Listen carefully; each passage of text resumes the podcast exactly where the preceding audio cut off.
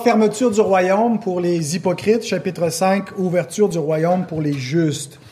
Et il y a un contraste qui est intéressant avec la huitième béatitude et la huitième malédiction. D'un côté, on a les justes qui sont persécutés et de l'autre côté, on a les hypocrites qui persécutent. Matthieu 5, 11 et 12 termine les béatitudes en disant Heureux serez-vous lorsqu'on vous outragera, qu'on vous persécutera et qu'on dira faussement de vous toutes sortes de mal à cause de moi. Réjouissez-vous et soyez dans l'allégresse, parce que votre récompense sera grande dans les cieux, car c'est ainsi qu'on a persécuté les prophètes qui ont été avant vous. Donc, si on a une bénédiction, on a euh, une proclamation que euh, sont bénis les justes, même si dans le monde actuel, ça semble pas être le cas. Ils semblent être les malheureux, les balayures de ce monde, des personnes persécutées. Le Seigneur nous dit de nous réjouir en ayant la juste perspective, en gardant les yeux sur la récompense finale, et que ces persécutions nous indiquent que nous sommes dans la lignée des prophètes qui ont été fidèles à Dieu dans les âges passés, et qu'avec eux, nous sommes les héritiers du royaume, et qu'une grande récompense nous attend auprès de Dieu. Bien, les scribes et les pharisiens aussi sont reliés aux prophètes dans la péricope que nous allons voir aujourd'hui, mais d'une toute autre manière. Voici le texte de ce matin, Matthieu 23, 29 à 33. Malheur à vous, scribes et pharisiens. Merci beaucoup. J'en avais déjà un, mais j'en aurais pas de trop. Malheur à vous, scribes et pharisiens, hypocrites, parce que vous bâtissez les tombeaux des prophètes et ornez les sépulcres des justes, et que vous dites, si nous avions vécu du temps de nos pères, nous ne nous serions pas joints à eux pour répandre le sang des prophètes. Vous témoignez ainsi contre vous-même que vous êtes les fils de ceux qui ont tué les prophètes. Comblez donc la mesure de vos pères, serpents, race de vipères, comment échapperez-vous au châtiment de la géhenne? Demandons notre Seigneur de bénir sa parole vivante.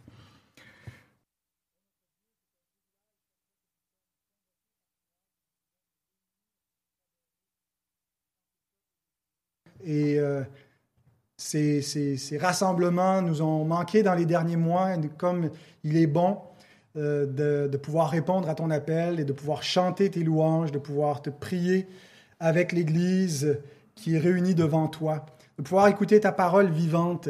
Et Seigneur, nous te prions ce matin d'ouvrir notre saine intelligence pour que par ces avertissements, nous puissions être éclairés et accorder toute l'importance aux choses du royaume, aux choses qui sont les plus importantes, Seigneur.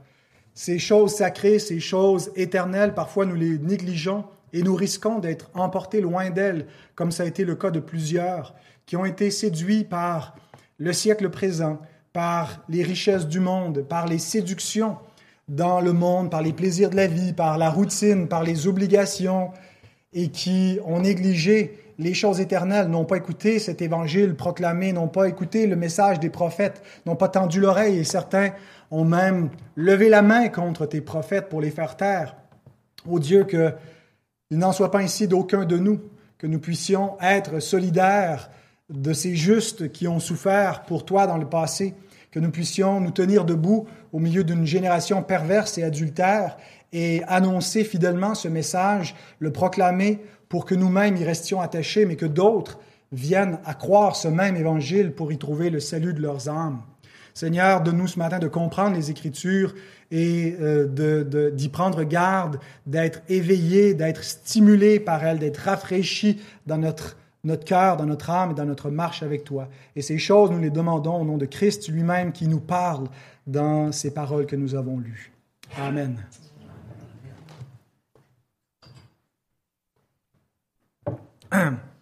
Donc, deux points pour diviser notre courte péricope. D'abord, la prétention des hypocrites, versets 29 et 30, et ensuite le verdict du Seigneur, versets 31 à 33. Leur grande prétention aux hypocrites, ben, c'est qu'ils prétendent être des justes.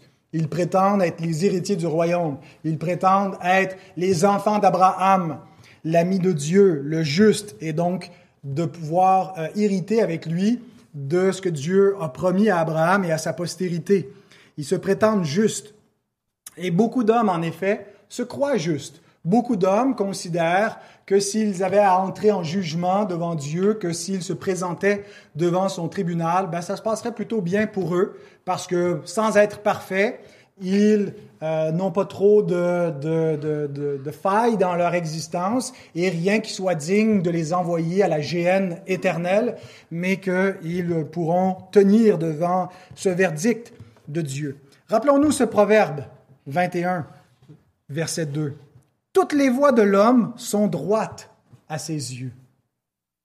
Mais celui qui pèse les cœurs, c'est l'Éternel. Il va de soi que chacun considère que sa voie est droite.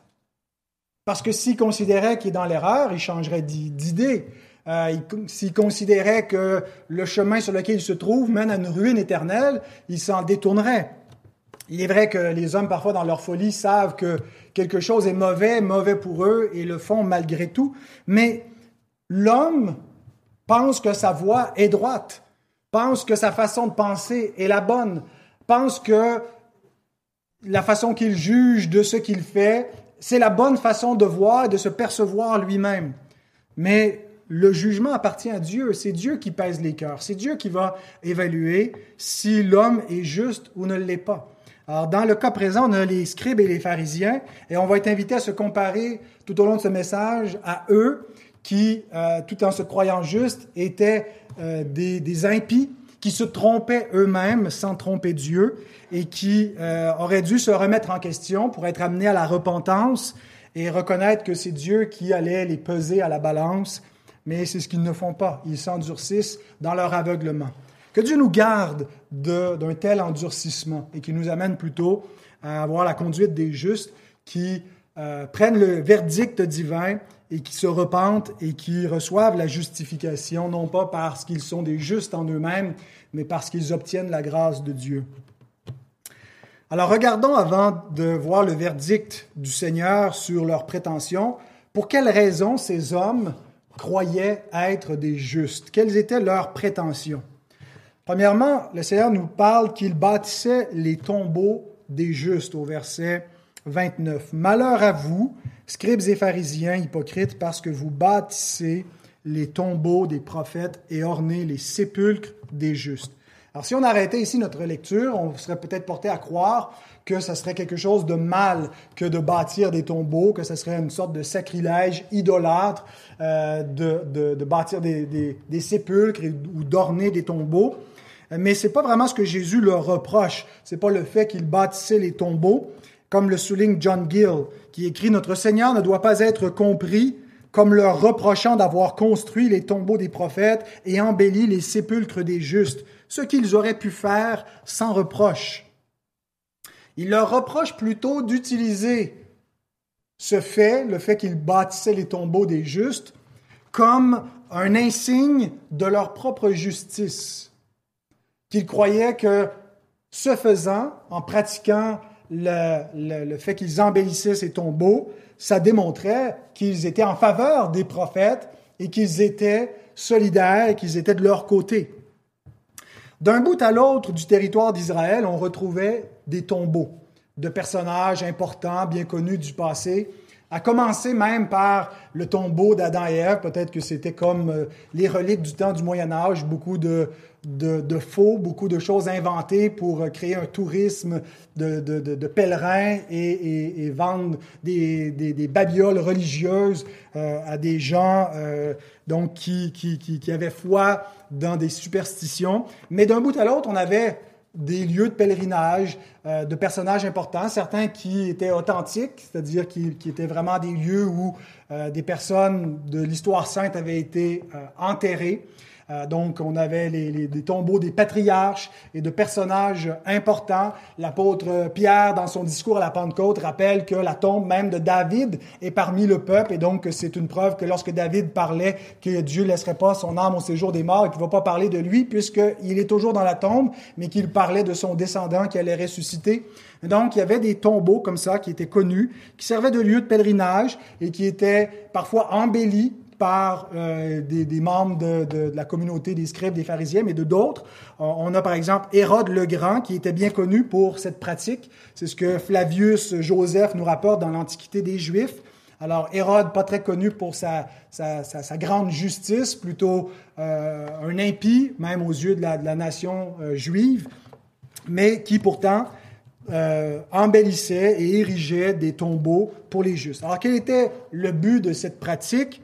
Bien, d'une part, on voulait rendre hommage à de, saints hommes et femmes du passé, en particulier s'ils avaient été persécutés à leur époque. Euh, on corrigeait en quelque sorte l'histoire ou euh, on, se dissociait, mais c'est surtout ça, c'est qu'on voulait s'identifier à ces prophètes et à ces justes en leur faisant ces monuments.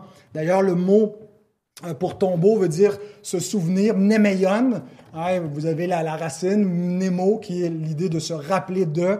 Quand on parle de quelque chose qui est mnémotechnique, rappeler au souvenir. Donc mnémeion, c'est quelque chose pour se souvenir, se rappeler d'eux, honorer leur mémoire et s'identifier à eux. Mais de même qu'il n'était pas suffisant euh, qu'être euh, descendant d'Abraham pour l'avoir pour père, il n'était pas suffisant de bâtir les tombeaux des prophètes pour pouvoir être dans leur lignée. C'est ce que Jésus va leur, euh, leur révéler, il va nous révéler du même coup. Les, les, les, pharisiens, les scribes, en bâtissant leur tombeau, faisaient une affirmation. Et l'affirmation qu'ils faisaient, c'est qu'ils se déclaraient innocents du sang des prophètes. Ils se, distanciaient des persécuteurs, ils se déclaraient innocents du sang des justes, et il s'identifiait plutôt avec les justes. C'est l'affirmation qu'il voulait faire en bâtissant ces tombeaux. Et c'est spécifiquement contre cette affirmation que Jésus en a, c'est ce qu'il condamne, c'est pas tant le fait qu'il bâtissait ces tombeaux, comme le dit John Gill, ils auraient pu le faire sans que ça leur soit reproché, mais c'est que ce faisant, ils prétendaient être justes et innocents de leur sang. Regardez la relation entre le verset 29 et 30. Malheur à vous, scribes et pharisiens hypocrites, parce que vous bâtissez les tombeaux des prophètes et ornez les sépulcres des justes. Mais c'est pas à cause de ça qu'ils sont appelés hypocrites, c'est à cause de ce qui suit. Et que vous dites, si nous avions vécu du temps de nos pères, nous ne nous serions pas joints à eux pour répandre le sang des prophètes. Alors d'un côté, ils s'associent aux prophètes et aux justes en bâtissant leurs sépulcres, en embellissant leurs tombeaux, mais de l'autre, ils se dissocient des impies qui ont versé leur sang, en disant littéralement qu'ils n'auraient pas eu de communion avec eux dans le sang des prophètes. C'est littéralement ce que le, texte original dit, euh, qu'ils ne se seraient pas joints, mais c'est qu'ils n'auraient pas eu de communion avec eux dans le sang des prophètes. Ils ne se seraient pas joints à ces actes euh, meurtriers.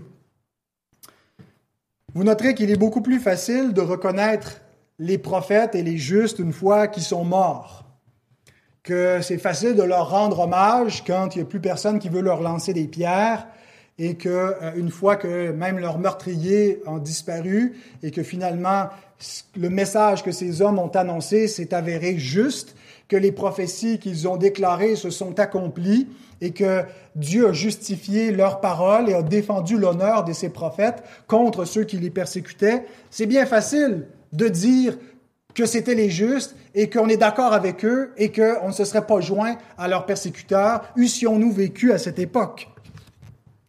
C'est facile, de prétendre qu'on aurait été solidaire avec eux dans leur persécution, qu'on aurait accepté de souffrir avec les justes qui étaient persécutés. Mais qu'est-ce que nous faisons de notre vivant? Qu'est-ce qu'on fait au moment où on vit? Parce qu'il y a encore des prophètes, peut-être pas au sens euh, de, l'ancienne alliance, des, des, hommes qui euh, annoncent de nouvelles paroles de Dieu qui n'avaient pas encore été révélées, mais des porte-paroles du Seigneur, il y en a dans ce monde et qui sont persécutés. Il y a une foule de justes partout dans le monde qui sont persécutés. Qu'est-ce que nous faisons pour la justice de notre vivant? Qu'est-ce que nous faisons par rapport à l'injustice, par rapport au sang innocent qui est versé? même dans notre société. Parmi toutes les injustices sociales, lesquelles choisissons-nous de défendre et pour lesquelles nous nous taisons? Est-ce que nous choisissons de marcher avec la parade pour défendre ce qui est populaire, qui a des soi-disant apparences de justice, mais qui n'en est rien? Ou est-ce que nous restons juste silencieux? Ou est-ce que nous nous tenons debout avec les prophètes et les justes et en défendant la justice? Leur prétention à ces hommes fait penser à celle de l'apôtre Pierre avant que notre Seigneur aille à la mort et qui prétendait J'irai jusqu'à la mort avec toi. S'il me faut mourir, s'il me faut souffrir avec toi, je suis prêt. Et on sait que cette prétention n'a pas, euh, pas tenu le coup. Matthew Henry nous invite à réfléchir en disant Nous imaginons parfois que eussions-nous vécu au temps où Christ était sur terre, nous l'aurions constamment suivi.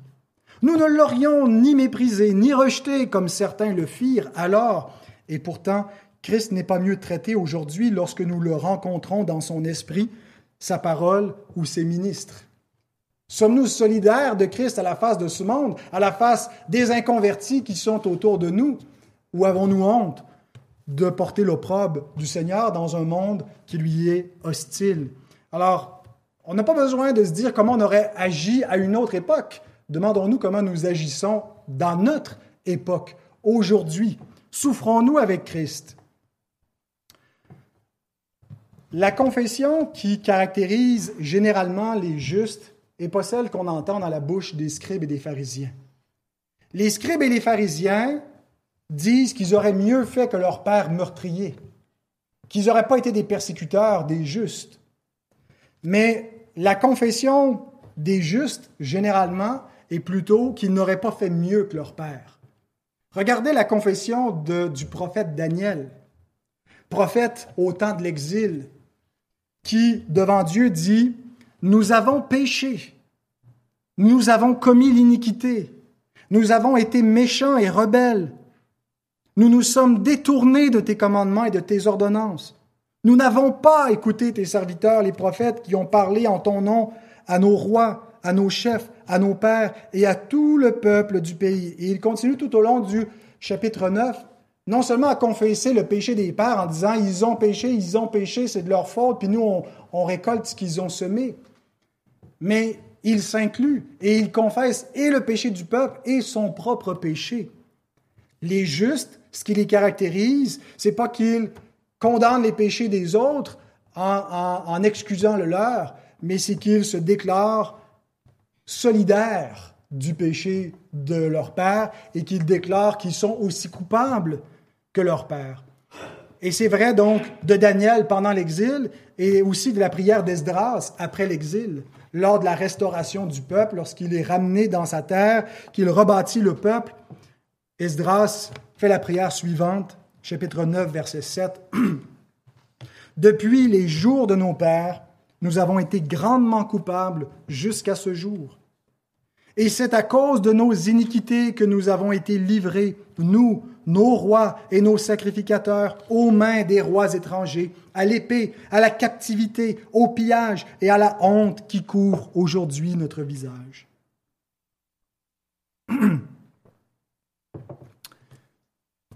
Je trouvais intéressant de comparer avec tous les discours sur la justice sociale que nous entendons par les temps qui courent. Où ce qu'on entend, c'est pas nous avons péché, mais c'est ils ont péché. Nos ancêtres ont péché, les hommes blancs ont péché, et on accuse, on accuse les autres, et personne ne s'accuse soi-même. Personne ne veut porter véritablement sa faute, son iniquité, et, on, accuse les autres. Mais c'est exactement ce qui caractérise l'hypocrisie de ceux qui se croient justes, mais qui sont des impies. Ils accusent les autres, et ils ne s'accusent pas eux-mêmes. Ils pointent le péché des autres. Ça ne veut pas dire qu'ils disent qu'ils sont parfaits, mais l'emphase n'est pas sur leur propre péché, n'est pas sur leur propre repentance. Ils ont plutôt tendance à se voir comme des justes ou même comme des victimes du péché des autres et ils accusent les autres. L'impie, ce qui le caractérise, c'est surtout dans son discours que les autres sont coupables. Les justes, ce qui doit les caractériser, c'est qu'ils se déclarent autant coupables que les autres et ils déclarent qu'ils méritent autant le châtiment que les autres. Ce qui nous amène au verdict du Seigneur. Et ce verdict euh, se concentre sur une, une idée de filiation. Ils sont des fils, les fils de meurtriers. Les versets 31-32, vous témoignez ainsi contre vous-même que vous êtes les fils de ceux qui ont tué les prophètes. Comblez donc la mesure de vos pères. Qu'est-ce que Jésus veut nous dire ici? Qu'est-ce qu'il leur déclare par ces paroles? Les scribes et les pharisiens ont appelé les persécuteurs du passé leurs pères. Ils ont dit, nous ne nous serions pas joints à nos pères dans leur persécution envers les prophètes et envers les justes. Et donc, en les appelant nos pères, ils se déclarent leurs fils, fils de meurtriers. Mais ils ne réalisent pas ce qui est impliqué dans cet aveu, dans cette euh, déclaration. Autrement dit, ils sont en train de confesser plus qu'ils ne le réalisent. Et c'est ce que Jésus souligne. Voici l'explication que Spurgeon fait dans son commentaire sur euh, ces versets. Jésus leur dit, Vous confessez que vous êtes les fils des meurtriers des prophètes. Cet aveu implique bien plus que vous ne l'imaginez. Vous êtes leurs fils non seulement par naissance, mais aussi par ressemblance. Vous êtes de véritables enfants de ceux qui ont tué les prophètes. Si vous aviez vécu à leur époque, vous auriez commis les crimes que vous prétendez condamner. Et Jésus dit, vous avouez cela en disant que ce sont vos pères. En fait, ce n'est pas ce qu'ils veulent avouer, mais Jésus dit, en les appelant vos pères, vous êtes en train de révéler beaucoup plus que vous ne le réalisez. Jésus joue ici sur le double sens du mot fils, le double sens de la postérité, comme on le retrouve aussi dans l'évangile de Jean au chapitre 8, cette double euh, notion d'être fils d'Abraham. Il y a un sens naturel ou physique et un sens spirituel. Fils d'Abraham selon la chair, fils d'Abraham selon la promesse. Fils d'Abraham par descendance naturelle, fils d'Abraham par la foi, par le Saint-Esprit. Les fils de la promesse. Jésus leur dit dans Jean 8, 37 à 39, Je sais que vous êtes la postérité d'Abraham. Donc Jésus reconnaît qu'il y a un lien de descendance. Ils sont les enfants d'Abraham. Mais qu'est-ce qu'il reconnaît qu'ils sont la postérité d'Abraham au sens spirituel? Pas du tout. Au sens physique. Mais vous cherchez à me faire mourir parce que ma parole ne pénètre pas en vous. Je dis ce que j'ai vu chez mon Père, et vous, vous faites ce que vous avez entendu de la part de votre Père. Ils lui répondirent, Notre Père, c'est Abraham. Jésus leur dit, Si vous étiez enfants d'Abraham, vous feriez les œuvres d'Abraham. Sont-ils les enfants d'Abraham ou ne le sont-ils pas? D'un côté, Jésus les reconnaît comme la postérité d'Abraham, mais de l'autre côté, il déclare qu'ils ne sont pas les enfants d'Abraham parce qu'ils ne font pas les œuvres d'Abraham.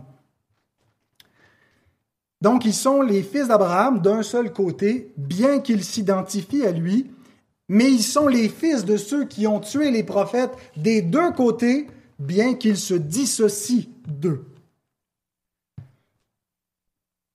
Comme on a vu euh, au point précédent, c'est pas en se disant meilleur que nos pères, c'est pas en bâtissant les tombeaux des prophètes que nos pères ont tués qu'on se distingue d'eux. Il faut plus que simplement un discours. Il faut plus que de dénoncer les actes de nos pères pour se dissocier d'eux. Les justes se dissocient des impies, pas seulement par la langue, mais par les œuvres. La preuve qu'ils ne sont pas les descendants d'Abraham, c'est qu'ils n'ont pas les œuvres d'Abraham. La preuve qu'ils sont les fils du diable, c'est qu'ils pratiquent les œuvres de leur père, le diable. Jésus dit, si vous étiez enfant d'Abraham, vous feriez les œuvres d'Abraham. Et Abraham a commencé par croire la promesse qui lui était dite, qui était une promesse qu'il aurait une postérité en qui lui-même et toutes les familles de la terre qui croira en sa postérité serait béni, donc il parlait de Christ. Il a commencé par recevoir la parole de Dieu qui a pénétré en lui, qui a cru la promesse, qui a fait de lui un juste, et il en a résulté une obéissance à Dieu. Il en a résulté une conversion parce qu'il a cru dans l'Évangile. Mais Jésus dit, ma parole pénètre point en vous. Vous me rejetez, moi qui suis la postérité d'Abraham, parce que vous n'êtes pas les enfants d'Abraham et parce que vous n'êtes pas de mes brebis. Et vous avez un autre père. Il dit, maintenant notre père, c'est Abraham, vous êtes les enfants d'Abraham d'un certain sens, mais ça ne fait pas de vous ces enfants spirituels. Charles Spurgeon à nouveau écrit Quelle cruelle ironie dans le langage de ces hommes qui, à ce même moment, étaient en train de comploter la mort du Seigneur des prophètes et des justes de toutes les époques. Si nous avions vécu dans ce temps-là, jamais on se serait mêlé à leurs mauvaises œuvres, jamais on aurait persécuté, tué, eu de communion dans le sang des prophètes. Alors même qu'ils sont en train de comploter la mort du juste, du seul juste que la terre ait porté, du prophète annoncé par Moïse en disant qu'il y aura un prophète comme lui, qui va parler directement de la part de l'Éternel et que quiconque parmi le peuple n'écouterait pas ce prophète serait exterminé. Donc, le prophète, celui qui sont en train de comploter pour le tuer. Chapitre 21, 38, 39, chapitre 21, 46, 22, 15, 26, 59, tous des, versets qui nous montrent les scribes, les pharisiens, les chefs, les sacrificateurs qui se réunissent et qui cherchent le moyen de surprendre Jésus par ses paroles, de trouver une façon de le livrer, de le faire mourir, euh, de ne pas porter la main sur lui devant le peuple parce qu'ils euh, craignent la réaction de la foule et qui fomentent un faux procès, de faux témoins pour pouvoir l'accuser et le mettre à mort.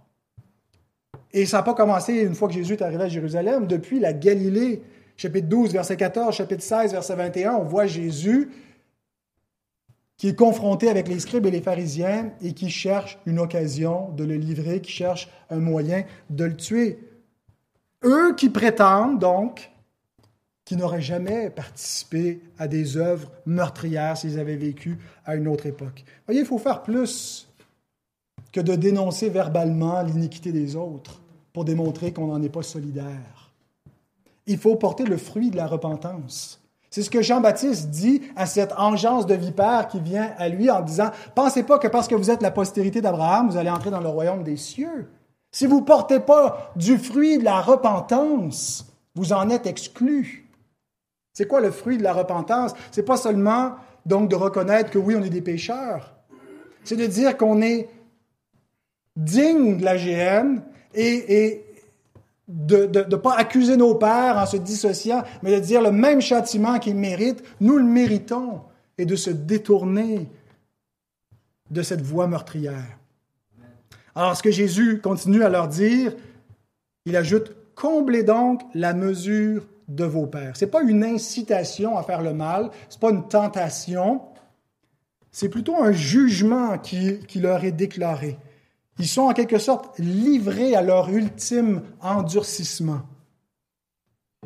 Combler la mesure, l'idée ici, c'est que l'iniquité doit atteindre son comble. Il y a cette image-là de comme un vase qui n'est pas encore rempli jusqu'à la mesure, jusqu'à déborder, euh, comme au temps euh, où Dieu avait annoncé qu'il donnerait la, la, terre de Canaan à ses descendants, mais il dit le moment n'est pas encore venu parce que l'iniquité des Amoréens n'est pas encore à son comble.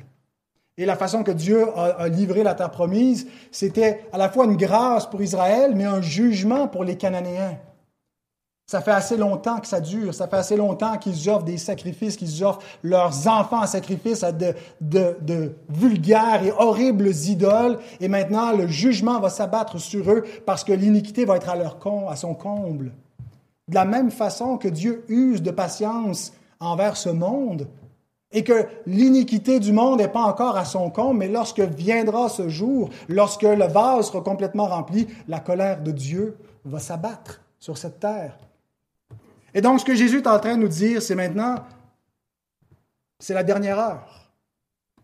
Nous sommes arrivés à la fin, d'une certaine façon, on est à la fin du monde au moment où le Fils s'incarne. Quand les temps furent accomplis, dans les derniers jours, Dieu envoie son Fils et la dernière génération d'Israël est symbolique de la dernière génération de l'humanité. Et ce qui se passe sous l'ancienne alliance, qui va en quelque sorte être une fin du monde en microcosme, à petite échelle, est une image du jugement final sur toutes les nations. Le jugement de Dieu, qui, à cause que l'iniquité est arrivée à son comble, commence sur Israël. Et donc Jésus dit, il est temps pour vous de combler la mesure de vos pères. C'est la dernière génération avant que l'alliance entre Dieu et Israël prenne fin. Mais ça ne va pas se finir en bénédiction sur ce peuple, mais en jugement. On a un jugement divin qui est à la veille de s'abattre.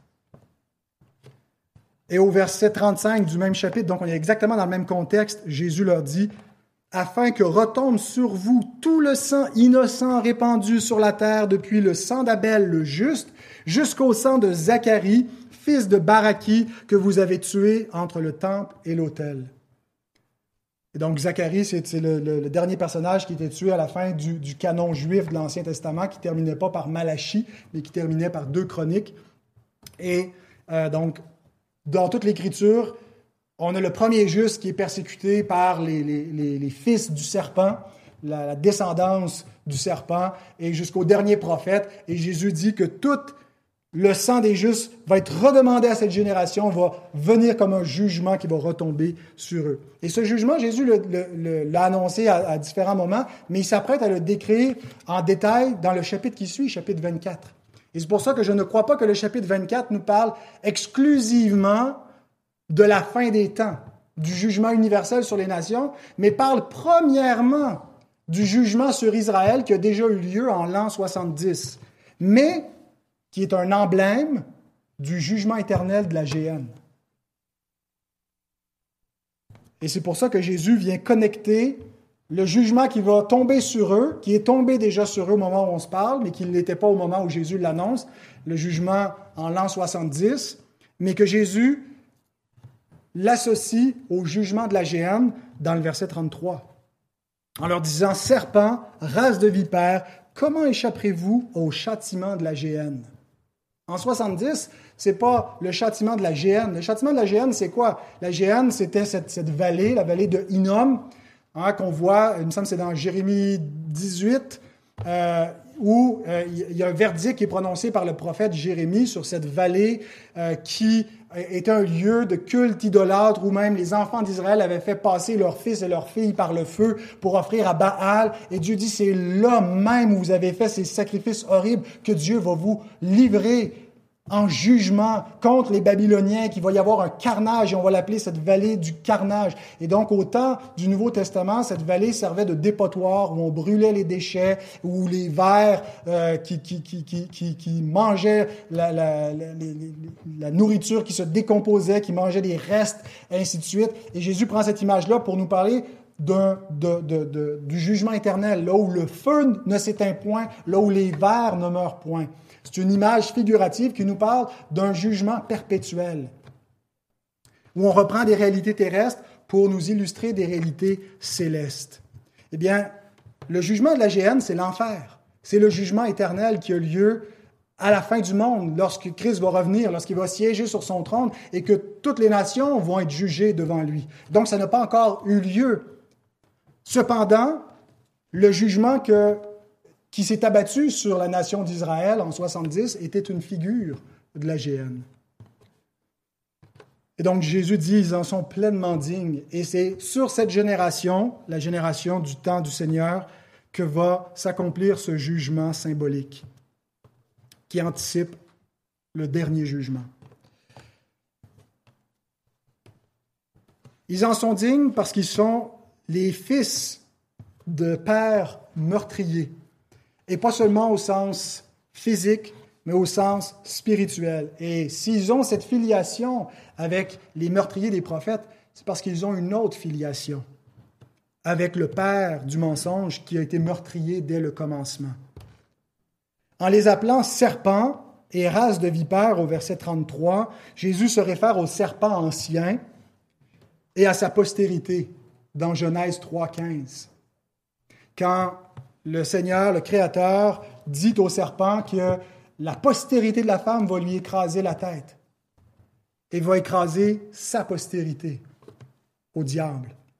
Et donc la postérité du serpent, ce sont tous ceux qui appartiennent au diable dans l'humanité, tous ceux qui ne sont pas rachetés, tous ceux qui restent dans l'humanité en rébellion, l'humanité déchue. Ils sont les fils du diable. Et Jésus dit à ces fils d'Abraham qui se trompent en pensant être des enfants de Dieu, héritiers du royaume, Jean 8, 44, vous avez pour père le diable. Et vous voulez accomplir les désirs de votre père. Ça va de soi, vous êtes de même nature.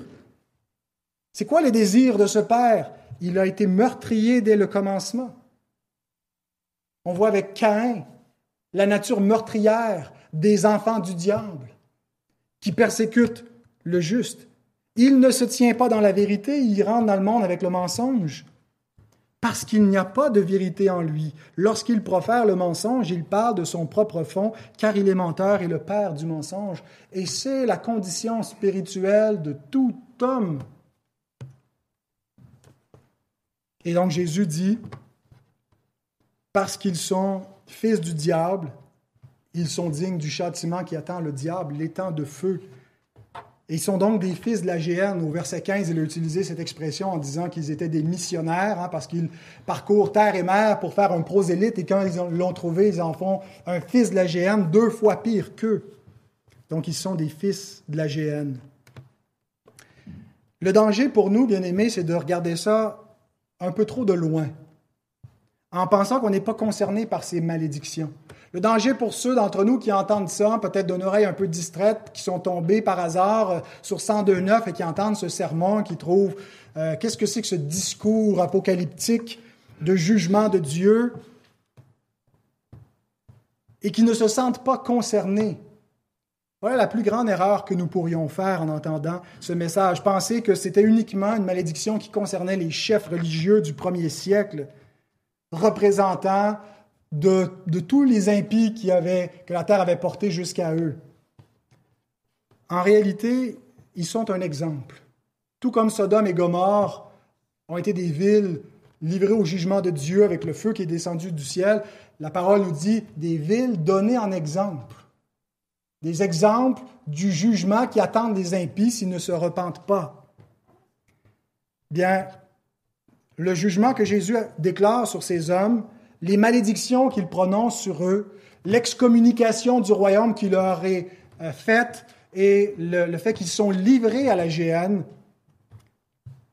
annoncent que c'est le sort qui attend toute la descendance du serpent, tous ceux qui sont les fils du diable.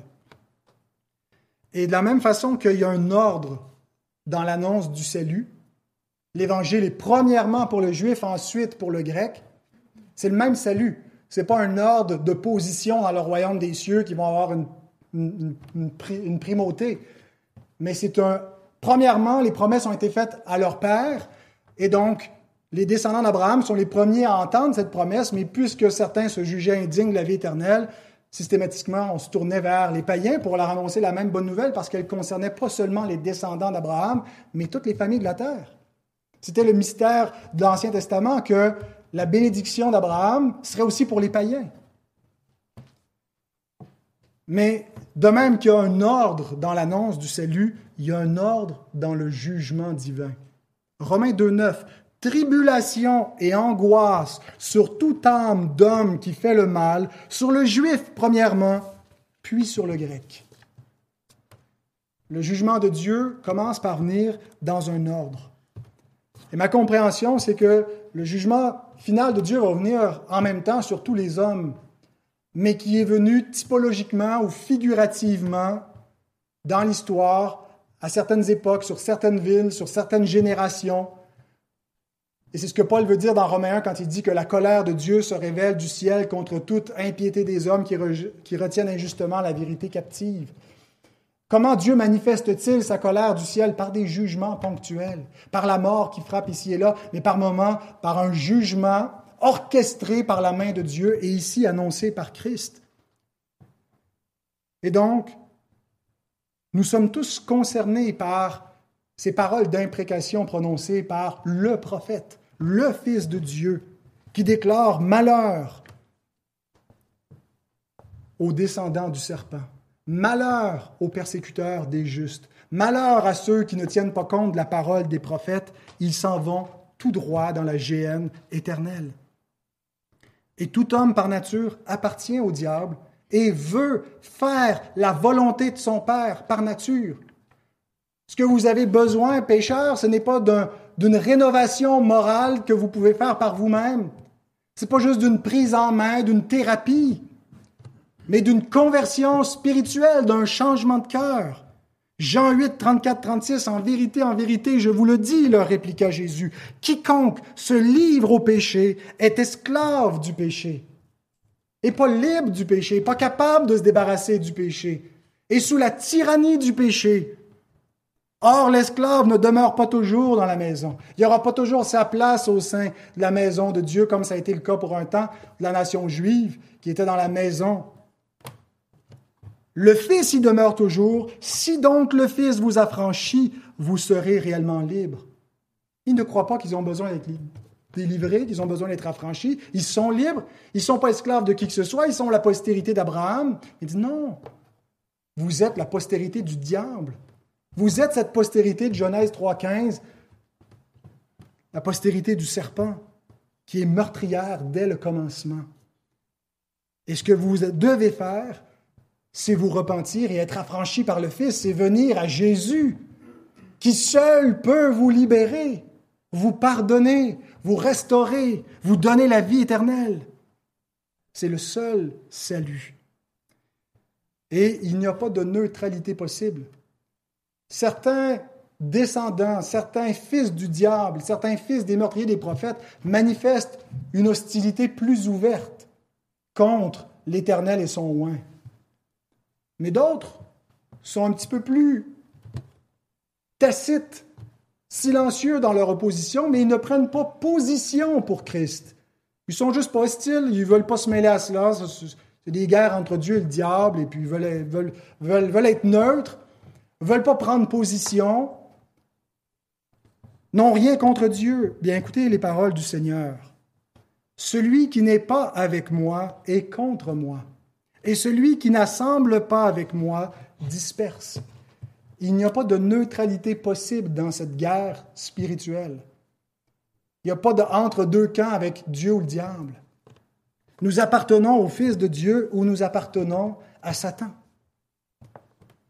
Alors vous pouvez être soit du côté des meurtriers des prophètes ou de ceux qui sont persécutés par eux et souffrir avec les justes patiemment sachant que Christ lui-même a souffert, a enduré l'agonie, a été rejeté par ce monde, mais l'a vaincu par sa croix.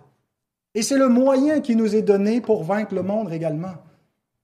La prédication de la croix. Non pas les armes, non pas l'influence culturelle, non pas des causes de justice sociale X, Y, Z, mais la prédication de l'Évangile. Voilà le seul moyen de grâce, le seul moyen que Dieu a désigné pour sauver des pécheurs perdus.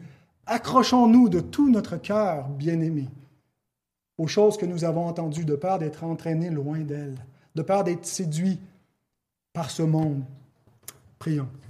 Seigneur, aide-nous ce matin à entendre ta parole, à la recevoir humblement, à ne pas endurcir nos cœurs, à ne pas se croire forcément assurément des justes parce que nous faisons ceci, cela, parce qu'on regarde extérieurement comme les scribes et les pharisiens le faisaient à leur vie, en payant la dîme, la menthe et de la nette et en bâtissant les, tombeaux, les sépulcres.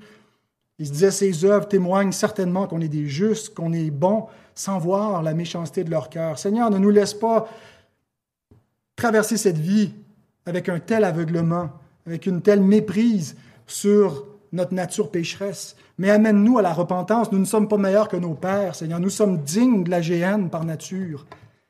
Et tout ce que nous avons, Seigneur, comme justice devant toi, c'est celle qui nous est imputée en Christ, mais elle est parfaite, elle est suffisante. Notre propre justice est un vêtement souillé, elle ne vaut rien, Seigneur, et nous voulons nous repentir non seulement de notre péché, mais de notre justice, Seigneur, qui est mauvaise, qui est méchante. Et nous voulons, Seigneur, être trouvés, cachés en Jésus-Christ, revêtus de ce, ce vêtement blanc, de la parfaite justice de notre Sauveur, pour avoir la vie éternelle avec lui. Donne-nous, Seigneur, de demeurer solidaires, d'être prêts à souffrir avec Christ s'il le faut, pour être glorifiés avec lui lorsqu'il viendra dans sa gloire avec les saints anges. Et c'est en son nom qu'on te prie. Amen.